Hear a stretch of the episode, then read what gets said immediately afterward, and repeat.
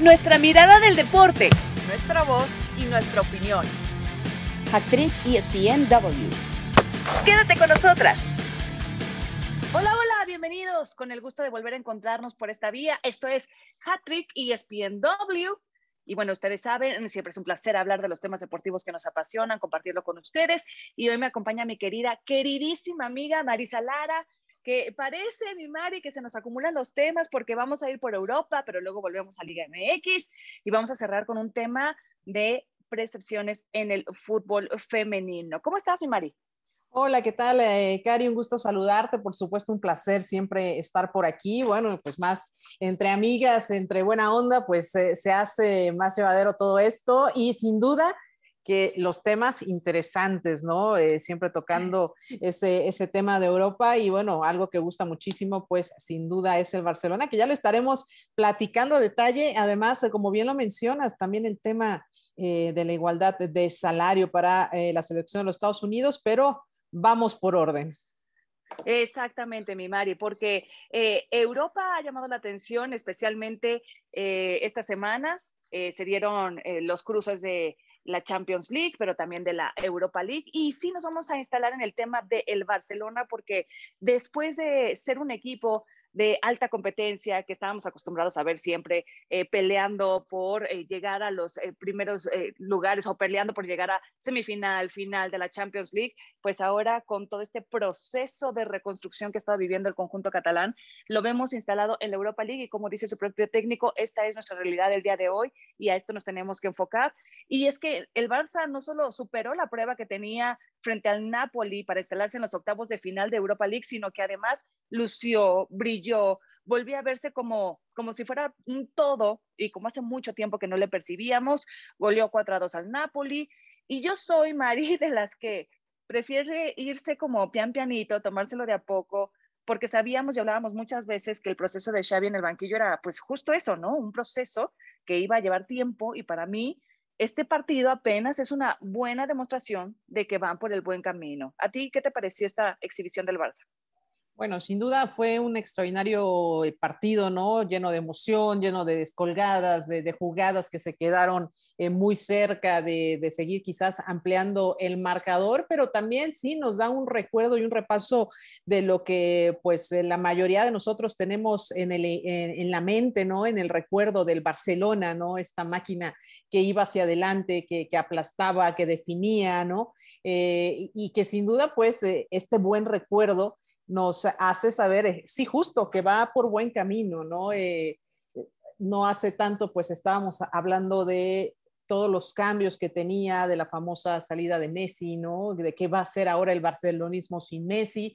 Pues bueno, no quedó de otra más que comenzar a reconstruirse, a poner las piezas que sí funcionaban, empezar a armar un abajo, hacer nuevamente eh, fuertes estos cimientos del Barcelona para que a partir de ahí se, se pudiera empezar a, eh, pues a construir, ¿no? Eh, y este partido, sí, ante, ante el Napoli, ahí viendo pues a Jordi Alba abriendo el, el, marcador, el mismo Piqué que, que, regresó a esto, ¿no? Que de repente tenía de hacer goles, ¿no? Que ya también estaba muy olvidado de eso y ver también que tu refuerzo eh, Alma Ubellán pueda hacer de las suyas, ¿no? Después de que lo trajiste con ese propósito, ¿no? De tratar de, ponerle punta a esa, a esa delantera que había quedado chata, pues creo que sí, sí, sí, sí, sí va por buen camino, ¿no? Por lo menos eso queremos pensar y nos ilusiona. A mí en lo particular me ilusiona que vaya eh, encontrando este camino y que nos dé, que nos dé tela, para poder ilusionarnos, ¿no? Eh, pues ya lo decías, ¿no? Que los grupos que eh, se han definido, bueno, le tocará ante el Galatasaray y me parece que pues tendrá que seguir avanzando, ¿no? Eh, no le veo complicaciones como para que no lo siga haciendo con eh, las incorporaciones, con los eh, chicos jóvenes que cada vez han agarrado mayor protagonismo, con Gaby, con Pedri, con Dani Alves, que también llegó, que es un extraordinario jugador y que le viene bien para aportar toda esa experiencia y que además, bueno, confía mucho en el Xavi. Sí, yo creo que la evolución es evidente para todos. Vuelve a jugar por los extremos este conjunto, vuelve a resolver a contragolpe, cosa que ni siquiera era parte del estilo del sello del Barcelona. Eh, está aprendiendo a dejar su portería en cero. No fue en esta ocasión, pero cada vez le vemos como más en esa línea ascendente.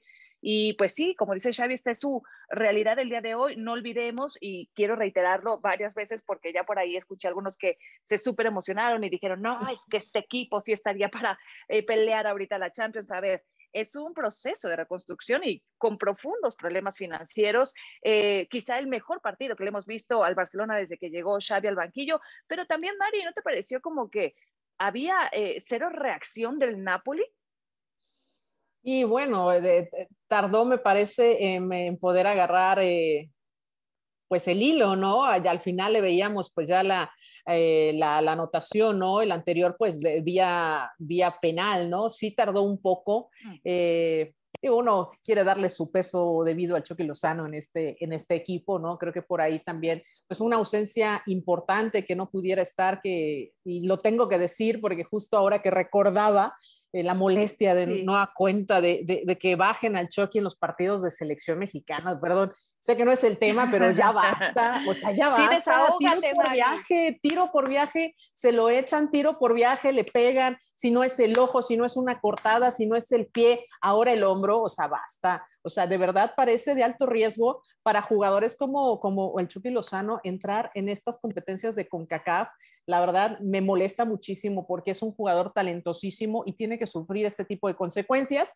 ¿no? Que bueno, obviamente regresa a su club, llevaba dos días entrenado, finalmente no estaba listo para el partido, se, ya se le escapa ya la Europa League, el, equipo del Napoli, y bueno, pues con esto eh, eh, Lozano pues ya no podrá, no podrá estar porque venía pues entrenando por separado, recuperándose, y bueno, pues sí, la molestia está ahí, vamos, hay que, hay que medirse, hombre, qué, qué ganas de, de, de llevarse la derrota y también llevarse a uno de los jugadores nacionales.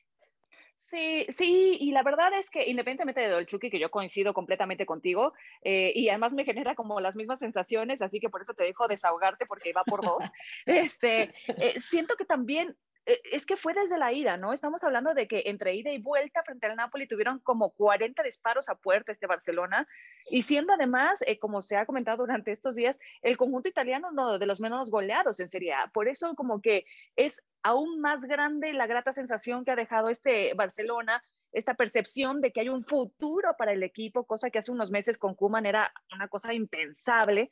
Eh, ¿Te parece, Mari, que de verdad este Barcelona ya está para competir por serios campeonatos?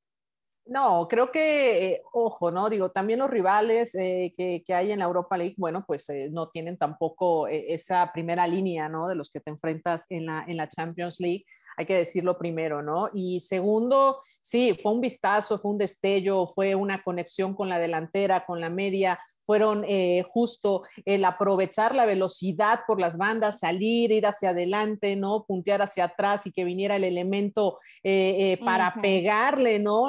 o sea, ¿a qué voy? O sea, se vio bonito, conectaron, encontraron esa sintonía y eso es hacia donde estaba apuntando justo Xavi. O sea, me parece que hacia allá es, porque además Xavi es un conocedor perfecto del famoso y tan nombrado barcelonismo, de esa, de esa escuela eh, eh, que, se conoce por todo el mundo. Entonces, si alguien puede devolverle ese sello al equipo barcelonés, es justo, eh, justo Xavi. Creo que lo sabe, que va a llevar un proceso, que va a llevar un tiempo, pero es el camino adecuado, ¿no? Además, sí, para sacarnos una sonrisa, sí, para saber que vamos bien, no para pensar que está para romperla, en, por ejemplo, en la Champions, ¿no? O sea, vamos, vamos por orden y vamos por calma. Creo que, creo que va bien. Además, eh, Cari, eh, el tema de que regularmente los refuerzos que llegan a mitad de temporada, que llegan en invierno para el Barcelona, no suelen redituarle lo mejor posible. Es una realidad también con eh, digamos, con la serie de fichajes que ha tenido pues a lo largo de, su historia, que no han terminado de, pues, de amalgamar, ¿no? De, de, estar ahí. Así que, eh, pues bueno, ya se dan por bien servidos que eh, por ahí la, la, vayan llevando, pues estos refuerzos que además Xavi buscó puntualmente para, para el equipo, ¿no? Y bueno, ya lo decíamos de Aumabella que eh, consiguió pues anotación en este partido, que ahí la lleva, que ya llevaba cuatro, en fin, o sea, bueno, lo de Adama Touré es impresionante también, ¿no? Que la hayan traído.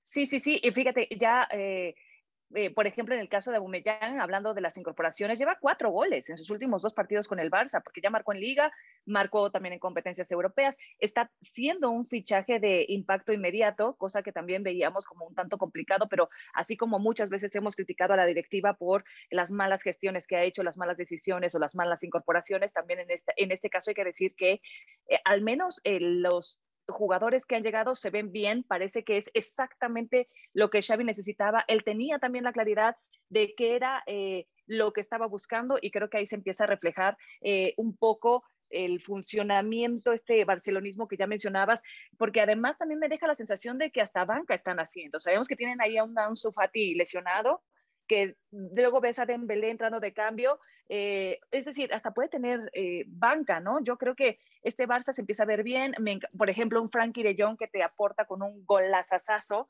eh, entonces tienes una mezcla entre veteranía, experiencia, ¿no? Con los Piqué, pero Busquets, no sé qué, y al mismo tiempo se combina con unos jóvenes que empiezan a brillar en serio.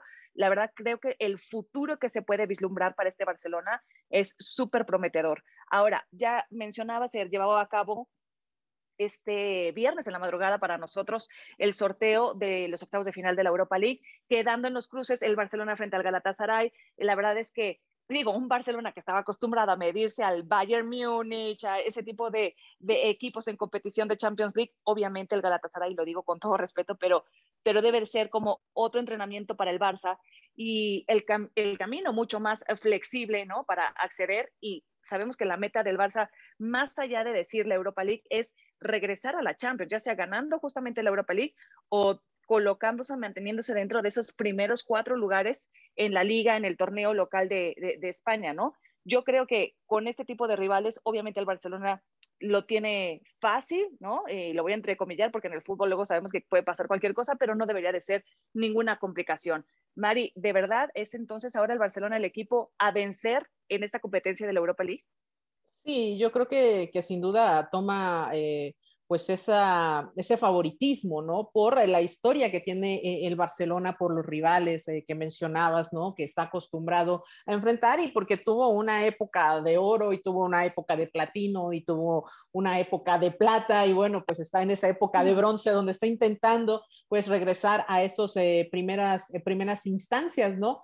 sí, coincido de acuerdo contigo, o sea, tiene que salir eh, pues a ganar este torneo, ¿no? Se le ven todas las posibilidades de poderlo hacer, claro, complican, sí, no son tampoco, eh, no son flanes, ¿no? Lo que va a enfrentar, pero sí creo que eh, eh, tiene muchísima más calidad que muchos de los conjuntos que vemos en estos octavos de, final. El primero, pues el Galatasaray y después definir y seguir avanzando en esta, en esta serie. En cuanto a la liga, para conseguir uno de esos boletos justo a la Champions, pues está, está cerradito y tiene que ponerse pues ahí las pilas, ¿no? Porque pues arriba de ellos está el Betis, está el Sevilla, eh, bueno, el Real Madrid, ¿no? Que ya no, yo creo que ya será difícil por ahí alcanzarlo, eh, pero el Atlético le viene pisando los talones, ¿no? Empatado también con 42 eh, puntos, ¿no? Ya en estas, pues en estas jornadas que, que, realmente ya no le falta tanto para que termine la, la, liga, ¿no? Así que pues tendrán la jornada 26 Así que pues tiene que ganar y empezar a ganar y empezar a sumar y asegurar por cualquiera de los dos lados esta participación, ¿no? Ganar además eh, la Europa League sería, imagínate, para Xavi, ¿no? El envío anímico que le daría al conjunto, que le daría a su afición, que le daría a la directiva un, un, este, un respiro por fin, ¿no? Un respiro, dame un respiro. Es lo que ya eh, están pidiendo también, ¿no? Dame un respiro de poder... Pero ahí está el tener, Sevilla, Mari. a la gente. Pues, Ahí está el Sevilla. A, mí, me encanta y eh, que aunque viene de perder ¿eh? y sufrir también ante el Dinamo de Zagreb, eh, sigue siendo la bestia de este torneo. Imagínate lo que sería una final, bueno, a mí déjenme soñar, ya saben que soy romántica, una final Barcelona-Sevilla en Sevilla en esta Europa League. Imagínate. estaría buenísimo. Buenísimo, llamado de, la gente también, la afición que estaría respondiendo con todo. Y bueno, y si también estamos diciendo que este Sevilla, que la está pasando bastante bien, viene pues arriba ahí en la, en la segunda posición, pues estamos hablando de que sería un partidazo, ¿no? Y sabemos, sabemos que el orgullo también eh, del Sevilla, que el orgullo de repente, pues, o sea, los hace más peligrosos y más complicados y son ese tipo de rivales que se le indigestan al Barcelona que no sabe de repente cómo agarrar, ¿eh?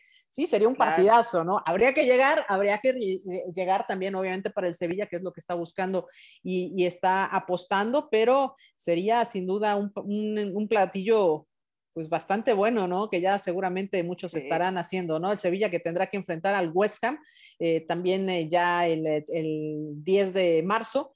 Pero bueno. Quizá pues, el rival más, este, más fuerte, ¿no? De los que le tocaron a los equipos españoles, yo diría, al West Ham. Sí, sin duda. Sí, sin duda creo que eh, es un rival, estaba revisando acá también en los... Eh, ¿Los cruces? Bueno, el Porto, sí, sí, los, los cruces, el Porto que enfrentará a Lyon, a Lyon, el Betis contra el Frankfurt. Sí, sí. Sí. La verdad es que eh, ya como pasaste también por el tema de la liga, yo ahí me quería detener un poco, Mari, porque yo creo que no está tan, o sea, es difícil, pero no es imposible en el mundo de las posibilidades del fútbol para el Barcelona. Eh, viendo cómo viene, ¿no? Que también le hicieron cuatro goles al Valencia, o sea, vienen de golear al Napoli, pero anteriormente también habían goleado al Valencia y son 15 puntos de diferencia con el Real Madrid, eh, líder de la competición, pero faltan 13 jornadas, lo que significa 39 puntos en juego. Claro que en el fútbol siempre existen como esas chances, ¿no? Ahora sabemos que eh, pues es difícil porque ya con esta distancia no solamente es que el Barça se ponga pilas y empiece a sumar todo lo posible, es que también sería cosa de que eh, los equipos que están por encima, como Real Madrid, Sevilla, Betis, tuvieran sus descalabros, que fueran dejando a lo mejor algunos puntos en el camino o que incluso, como ya mencionabas, el Atlético de Madrid, a un vigente campeón, no se le prepara al Barcelona. Creo que la liga, la liga de España, tiene mucho que darnos por delante. Ojalá que se ponga tan interesante en su recta final como lo fue la temporada pasada. Pero bueno, señores, eh, perdón. Sí, dime, Mari. Perdón, quería antes, nada más antes de que, que, cierres este tema y nada más sí destacar eh, con la Liga Española que eh, justo a raíz de los cambios que hubo en el Real Madrid, eh, obviamente con la salida de Cristiano y pues también el ajuste que tuvo, con la salida de Messi, vamos, con, con la salida de, la, de, los dos, eh, de las dos estrellas de sus equipos, bueno, y esta reestructuración que han venido teniendo, dieron posibilidad también a otros equipos, como lo decía Sevilla, Betis, ¿no? el Atlético que siempre está ahí, siempre está ahí en esas primeras tres posiciones, pero dio la posibilidad de que haya estos cambios y la paridad que mencionas, ¿no? Que también está bueno y que también está sano, que haya también una rotación en esas primeras posiciones y en la pelea por el título, porque pues acostumbrado siempre a ver o a Real Madrid o a Barcelona, ¿no? Así que, eh, o al Atlético, ¿no? Entonces está bueno que también estén por ahí eh, Sevilla, Betis y que vengan apuntando pues también, ¿por qué no?, a dar una, una campanada muy fuerte. Exacto, Mari. Se pone más interesante así la liga, como se va a poner interesante más ahora eh, la Europa League con equipos que empiezan a figurar, como en este caso el Barcelona, luego de la exhibición que dio ante el Napoli. Pero cerramos ahí ese tema, señores, para hacer la primera pausa, bueno, la única pausa que tenemos, ¿verdad? Aquí en Hattrick. Y sí, no, no, no, no, no, no le voy a dar ideas al productor para que después nos meta más pausas, que tenemos muchos temas que platicar y ya volvemos con ello. Nos vamos a la Liga MX y hablar de igualdad salarial. Así que no se despeguen. Hattrick ESPNW. Estamos de regreso, esto es Hattrick ESPNW. Señores, tremenda fecha 7 de Liga MX. Tenemos sábado de morbo porque hay tres equipos que la andan pasando muy mal de resultados, tres equipos con un peso importante de historia, de popularidad, pero de plantillas y que andan por la calle de la amargura. Y se dice que si vuelven a caer este fin de semana, pues por ahí les andan cesando a sus técnicos. El caso de Javier Aguirre con los Rayados de Monterrey, Marcelo Michele Año con las Chivas y quizá el que está en la silla más calientita, Santiago Solari con el América. Eh, mi querida Marisa Lara, ¿quién crees que peligra más en su puesto este sábado? Híjole, eh, pues creo que los tres la están pasando mal. Eh, las Chivas por ahí siento que han tenido un poquito, un poquito de mejor ejecución a la hora de los partidos, se han visto mejor en el desarrollo de ellos y por ello pues se salvan por ahí un poquito, ¿no? Yo creo que la, la, la banca calientísima, bueno, que ya está quemada, que está sacando humo y ya nada más está esperando a, a, salir es, Santiago Solari, ¿no? Creo que lo que ha mostrado pues eh, en este eh, pues eh, en este arranque de torneo ha sido algo que pues no se, no se esperaba, ¿no? Una sola victoria en sus últimos 10 partidos de liga cuatro meses sin ganar en el Estadio Azteca, cuatro derrotas en el clausura 2022 eh, y en el sitio 16 a dos del sótano general.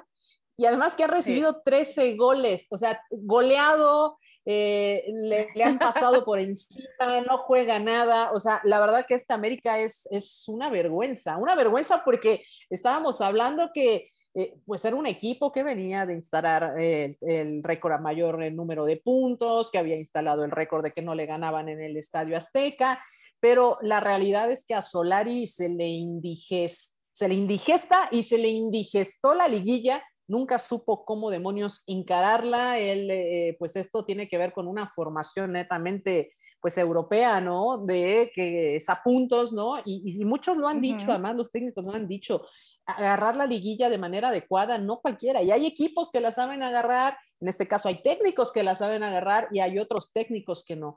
Y bueno, pues ahí están los récords que hizo eh, con anterioridad y para este torneo le trajeron sus refuerzos, para este torneo le dijeron, ahora sí te vamos a armar el equipo, ese es tu pretexto, ahí están tus eh, refuerzos, venga, ¿no? El equipo no está eh, al 100% como él quiere, ¿no? Porque está todavía en proceso, pero la realidad es que creo que difícilmente la directiva le va a aguantar un proceso más a Santiago Solari porque eh, la afición está presionando durísimo y déjate tú de la afición.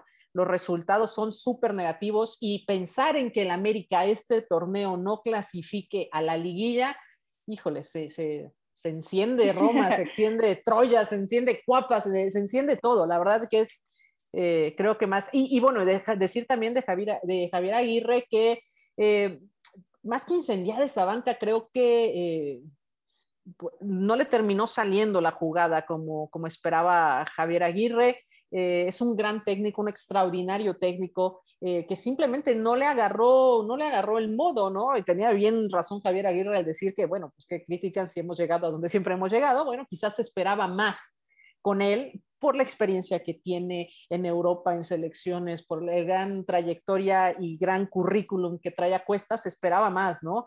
Y lo que sí que la afición se metió durísimo, de mala manera con él. Eh, oh, eh, sí. Creo que eh, está caliente ese banco, pero el que ya está sacando un mito me parece que es el del América. Sí, a ver, Mari, esto no lo he escuchado en otro lado, ¿eh? Esta sí, netamente soy yo de mal pensada que hago como mis teorías ahí maléficas, pero es que ¿no te parece extremadamente sorprendente la caída estrepitosa que ha tenido la América?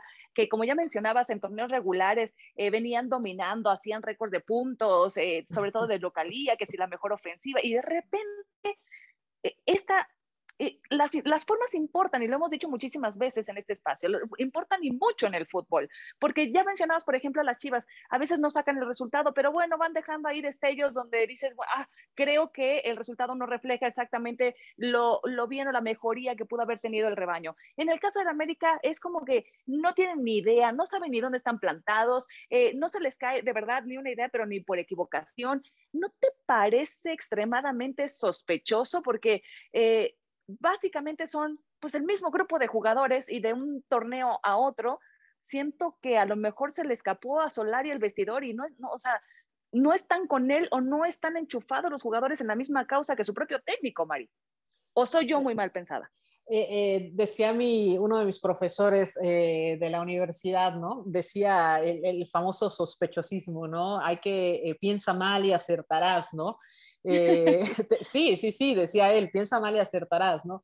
Y, hay cosas, hay, hay, cosas que suenan, ¿no? Digo, no tienes los, eh, los, este, los pelos de la burra en la mano, ¿no? No tienes como la, evidencia para poder eh, asegurarlo, ¿no? Pero sí, sí, yo tengo este sospechosismo de de que está muy claro, o sea, y, uno lo, dice un tanto con base en la experiencia, Cari, de lo que te ha tocado ver en los conjuntos, ¿no? De, del desarrollo que hay, de lo que conoces que se cuece adentro.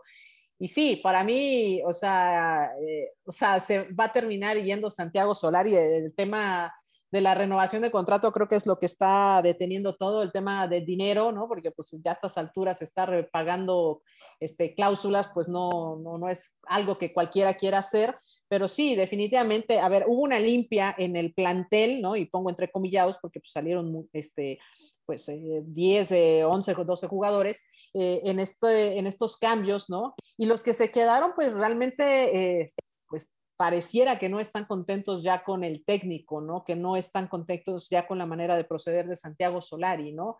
Eh, solo te voy a decir que la famosa camita que llaman en el fútbol mexicano, ¿no? De que te ponen la camita, le ponen la camita al técnico. La existe. Existe, existe. Eso es todo lo que te voy a decir, existe. Que luego mágicamente, Mari, sale el técnico, llega otro y, y, se cumple, así también como por obra de magia, se cumple la famosa frase esa de eh, técnico que debuta gana, ¿no? Y a partir de ahí ya empieza a levantar el equipo. No sé, yo soy muy mal pensada. Pero bueno, el caso y volviendo al, al tema de lo que será esta fecha 7, pues eh, tendrán aparte que enfrentarse a un archirrival, ¿no? Como lo son los Pumas, en CEU, unos Pumas que además eh, con Lilini han venido funcionando bien, habrán tenido sus inconsistencias desde que Lilini tomó el banquillo del conjunto universitario, pero por ejemplo tuvieron partido en esta semana en la CONCACAF Liga de Campeones y ya sé, porque muchos me empezaron a contestar ahí en redes sociales, sí, pero el ¿quién es el Saprisa? Y no comparemos un equipo de la oh, CONCACAF. Bueno, campeón pero de, CONCACAF, Saprisa, campeón de CONCACAF. Ah, de hecho, de repente estamos de memoria muy corta. Sí, Pumas se lo ha topado ahí en, en Sudamericana, se la ha topado, bueno, cuando había Sudamericana, o sea, se han topado, ¿eh? Y déjame decirte que Saprisa es uno de los mejores equipos que hay en la zona, ¿eh? ¿No? Y es un equipo, sí, campeón también de la zona. Así que, este, pues no, es, es un gran equipo Saprisa. no. se les olvide que también invirtió en su momento, este, eh, Jorge Vergara, ¿no? Eh, invirtió, eh, invirtió en su momento también en el equipo, ¿no? Ojo, es uno de los equipos importantes dentro ¿sí? dentro de la zona, ¿no? Eh, y además, eh, eh, Cari, bueno, decías, ya no te dejé llegar al, punto, pero este, pues de lo que van a enfrentar contra este equipo de América en la liga, te diría que pues preocupan un tanto las bajas que tiene el equipo, que no eran menores, eran ocho bajas que tenía Pumas, ¿no? Y que, bueno, sigue sacando como puede los partidos Andrés Lilini, pero de que se va a jugar... teniendo dudas, ¿eh? De, de, bajas, o sea, Talavera, Freire, Meritao, eh, o sea, todavía parece que va a ser como de último momento, de última hora que puedan saber si van a recuperar a estos jugadores. Y pero aún así, Mari, la verdad es que los Pumas se han estado viendo bien y han sacado resultados, así que yo no estaría tan tranquila con el tema de, de, América y sí creo, francamente, que si vuelve a caer el conjunto de las Águilas y además ante este rival, ya, chao, chao, Santiago Solari, el tema es eh, quién llegaría o cuál sería la mejor opción. O sea, ya das por eh, tirado este torneo pensando en el que viene, porque se habla mucho de que están haciendo la apuesta por hacerse de los servicios de, de Nicolás Larcamón, hoy técnico de El Puebla, y que, bueno, sabemos que para ellos se tendrán que esperar hasta el verano, ¿no? Hasta que termine este torneo, pero, ¿y si no, mientras, mientras qué? O sea, un interinato es prácticamente como tirar el torneo. Pues eh, será, será complicado, ¿no? Eh, digo, primero este partido tampoco descarto que vayan a empatar, ¿no? Eh, la, verdad es que, Cari, los empates gobiernan a veces en ah, los partidos Pumas. Eso es interesante, Mari. O sea, si empatan, ¿tú crees que se queda Solari? Yo no creo que lo vayan a echar sin pata. creo que por ahí estirarán la liga una jornada más, pero aquí, aquí es donde importa el cómo. Si Pumas gana, y le pone un baile con todo y sus ausencias o las dudas, con quien vaya a estar. Al final, a quien vaya a poner Lilini, que seguramente va a hacer jugar a los que ponga. Pero si por ahí Pumas, eh, que bueno, tampoco ha sido un gran dominador de, local, pero bueno, si, si por ahí le sale el partido a Pumas, digamos, ¿no? Futuriemos. Si Pumas le sale el partido, le pone un baile al América, le pone más goles al América, o ponle tú que termine ganando 1-0, ¿no? Pero le pone un baile, creo que las formas van a importar y entonces sí la paciencia eh, pues terminará, terminará por ahí cediendo, ¿no? Y por ahí si terminan con un empate puede ganar un poco de tiempo más, por ahí vemos un partido medio soso, medio aburrido, pues a lo mejor no pasa nada. ¿No? Y gana tiempo. Pero sí, las formas importan. Cari, ¿y sobre quién puede llegar? Eh, digo, bueno, dejen al Puebla que haga lo suyo, que es el que sigue para ganar el siguiente campeonato, déjenlo hacer fila. Ya, ya, ya, le toca, le toca al Puebla, ya pasó Cruz Azul, ya pasó el Atlas, le toca al Puebla, déjenlo ser otra vez campeón, ¿no? Ojalá, eh, sé, que suena porque lo está haciendo muy bien, pero bueno, pues habrá que esperar. Y sí, creo que lo que más apunta será un itinerato o itinerato o eh, o, traer pues alguien, alguien de, de, afuera, que seguramente sí ya deben de tener a alguien contactado. No me parece que eh, pueda ser ahora con eh, el de Puebla porque no se van a tomar pues esos, esos riesgos, ¿no? Yo creo que sí estarán, ya tendrán ahí alguien en la chistera para sacar si en caso de emergencia, de rompas en caso de emergencia, ya lo deben de tener. Y hablando del Puebla, que la verdad es que ha venido haciendo torneos fantásticos desde la llegada de Nicolás Arcamón y eso considerando también cómo le desarmaron el equipo de un torneo a otro, eh, el eh, las Chivas van a enfrentar este conjunto camotero eh, y pues no sé, aunque sea en casa de las Chivas, pues a ver qué tal le va contra este equipo de la Franca que trae ritmo, trae momentum, que no se baja de los primeros puestos, pero que además es un equipo que no se da por vencido hasta el silbatazo final, o sea que en cualquier momento, incluso viéndose bajo en el marcador, te empata y luego te remonta, o sea, no sé, ¿qué consecuencias sientes que podría haber si hay un mal partido, otro mal partido de Leaño con el rebaño. Ay, mira, rimó.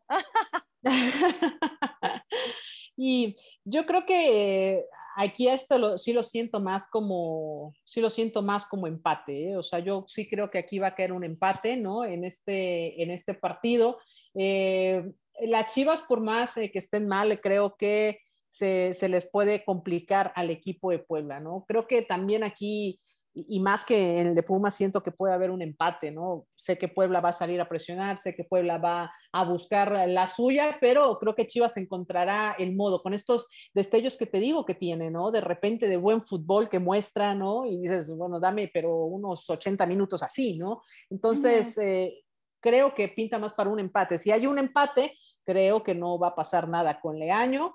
Eh, porque tampoco, eh, vamos, insisto, el tema de la lana es bien importante, o sea, si no hay dinero para estar invirtiendo en traer más, en pagar, este, eh, no sé, en traerte un técnico que te va a cobrar más, llegar a, un sueldo, le dieron el respaldo además al, Leaño, ¿no? Es un tanto también más la presión de la, de la afición que pues obviamente no le gusta ver a este equipo de las Chivas también ahí pues tristeando, ¿no? En la novena posición, pero este, creo que no, ese es el banquillo que siento que menos se puede desprender en esta jornada. Sí, yo también. Además, eh, pues según fuentes no se va a mover de ahí, pase lo que pase. Y antes al menos teníamos como la opción de escuchar a Ricardo Peláez, su director deportivo, que se veía muy metido con la toma de decisiones. Hoy hace rato que ni siquiera lo escuchamos, como que no figura. No digo que no esté ahí al pendiente, pero la verdad es que también eh, dicen que por la buena relación del Leaño con la directiva, pues es muy complicado que se vea que se le mueva de ahí. Y ya nada más para cerrar este tema de Liga MX con la fecha 7, eh, en cuanto a lo de Aguirre, que te escuchaba también atentamente,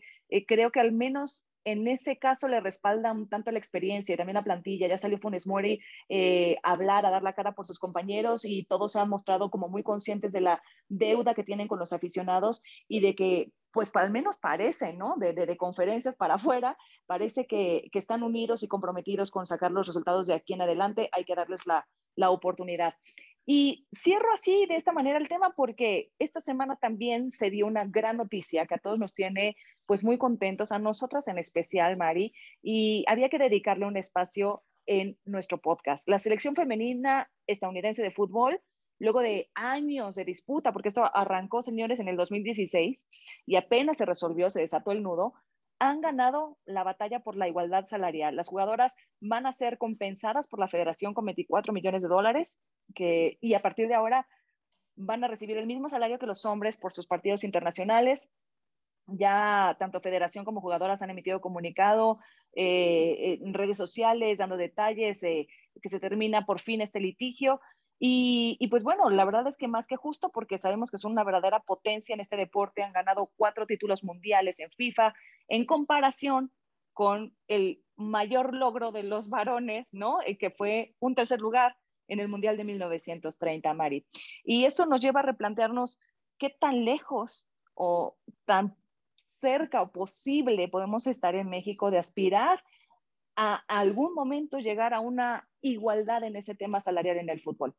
Sí, bueno, es, es, es, difícil, es muy difícil verlo ahora, ¿no? Eh, hace, hace tan poco, ¿no? Que, que, la selección mexicana empezó pues a recibir un apoyo total, ¿no? Eh, es un proceso evolutivo, ¿no? Estás hablando de una selección de, de, de Estados Unidos que lleva años siendo top del, del, del mundo, ¿no? Digo, estos cuatro campeonatos que respaldan a la, pues a, la, vigente, ¿no? A la vigente selección campeona del mundo.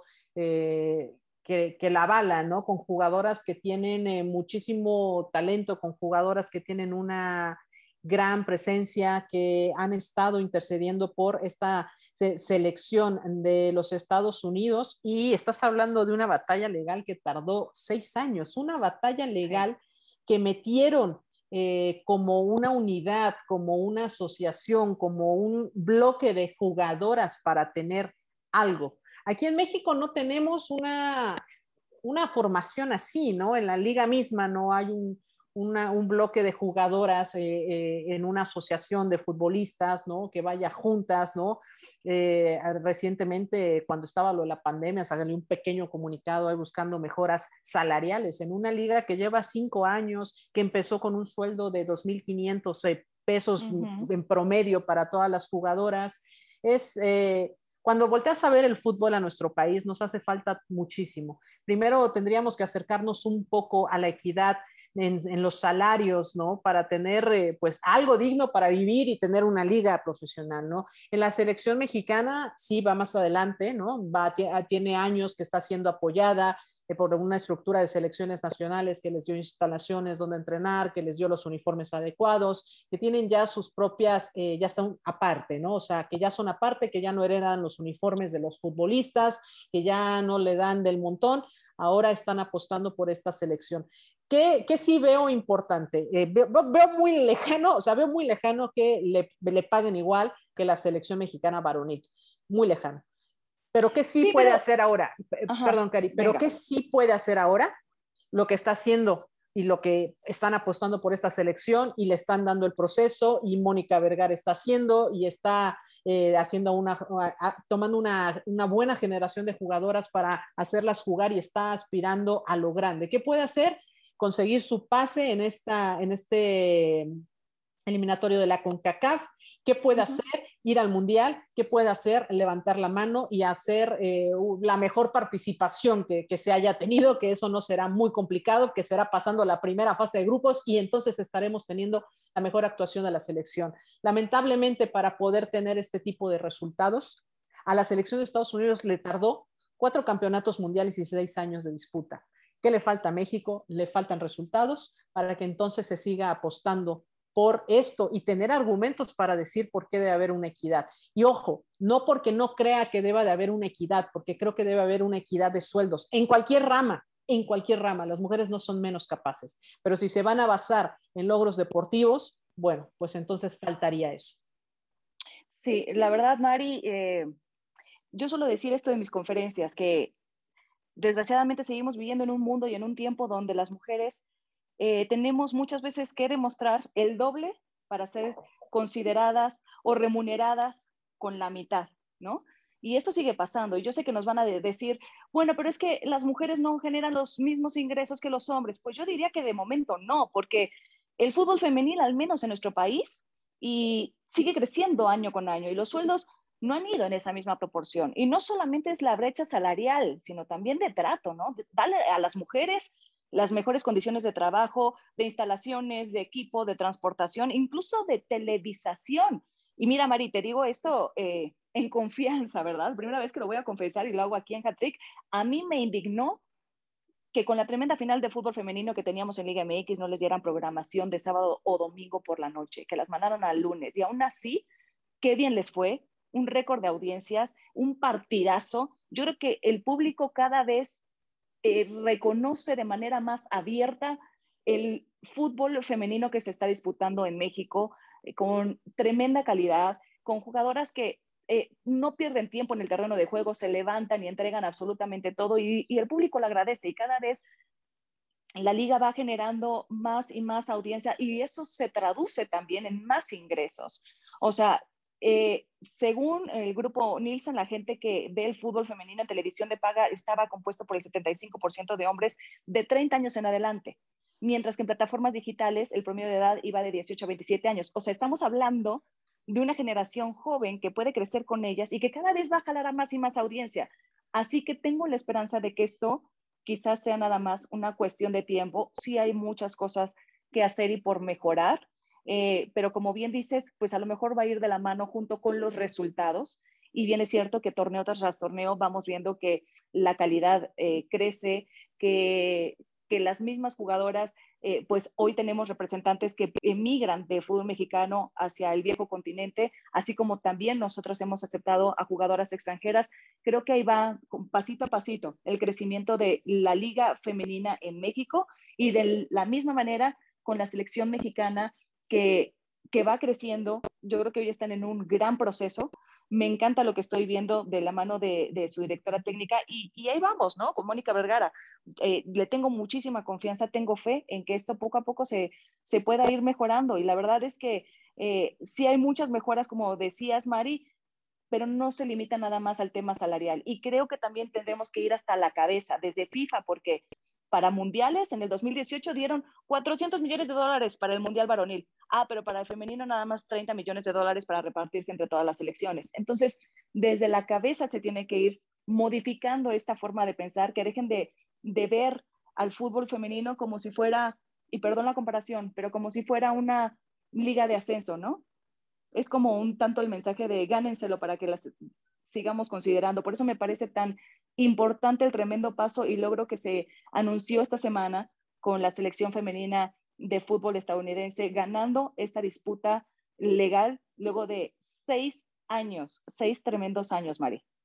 Sí, sin duda. Y aquí es eh, un punto súper importante que no tenemos que dejar eh, de lado, ¿no? Ya mencionabas, ¿no? Cuatro millones recibe la selección eh, de los Estados Unidos femenil por 38 millones que recibió la selección francesa en una competencia a nivel mundial, ¿no? En una Copa del Mundo, cada una en su división, en su categoría, no en su género.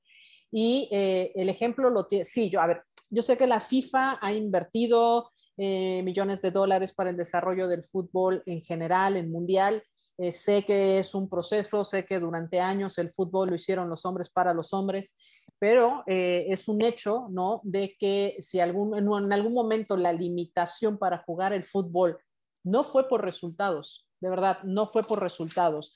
Eh, cuando las elecciones eh, femeniles tuvieron la oportunidad de disputar eh, partidos como lo hizo la mexicana en algún momento, antes de todo esto eh, que, enfrentaron ahí en el Estadio Azteca, lo llenaron. O sea, el, el fútbol femenil no dejó de jugarse porque las mujeres quisieran, se dejó de jugar porque los hombres no quisieron que se jugara fútbol femenil. Entonces, estos años de atraso, estas décadas de atraso, pues bueno, es ahora algo que ya no se puede detener y tiene que desarrollarse.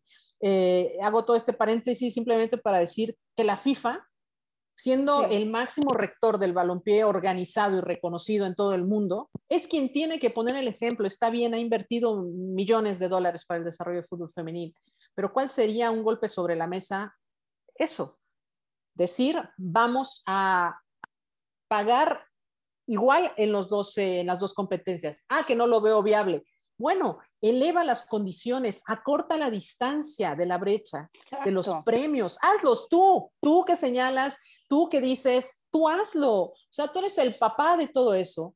Pon el ejemplo y di que se tienen que acortar eh, las brechas salariales, pero hazlo tú. Con todo el dinero que generas, distribúyelo de mejor manera. Y entonces verás cómo empieza a haber un cambio a nivel mundial. No se nos, no se nos quite de la mente, no se nos quite de la visión que la FIFA tiene esa responsabilidad y además con la gran cantidad de dinero que hace. Es, la empresa que más dinero hace. Millones y millones y millones entran a la FIFA. Creo que ah, sí. que no era una organización sin fines de lucro. Ah, perdón, este, no. sí, creo, creo que tiene que, y tiene la obligación, o sea, no solo económica, sino la obligación moral de provocar ese cambio. Totalmente, y me encanta cómo lo dices y cómo lo cierras, porque es el principal organismo que tendría que empezar a fomentar el juego limpio y el juego limpio se juega con igualdad salarial. Hacia allá vamos, no perdamos la fe, paso a paso, pero eh, nos queda mucho camino por recorrer, seguimos justamente en ese mismo sendero.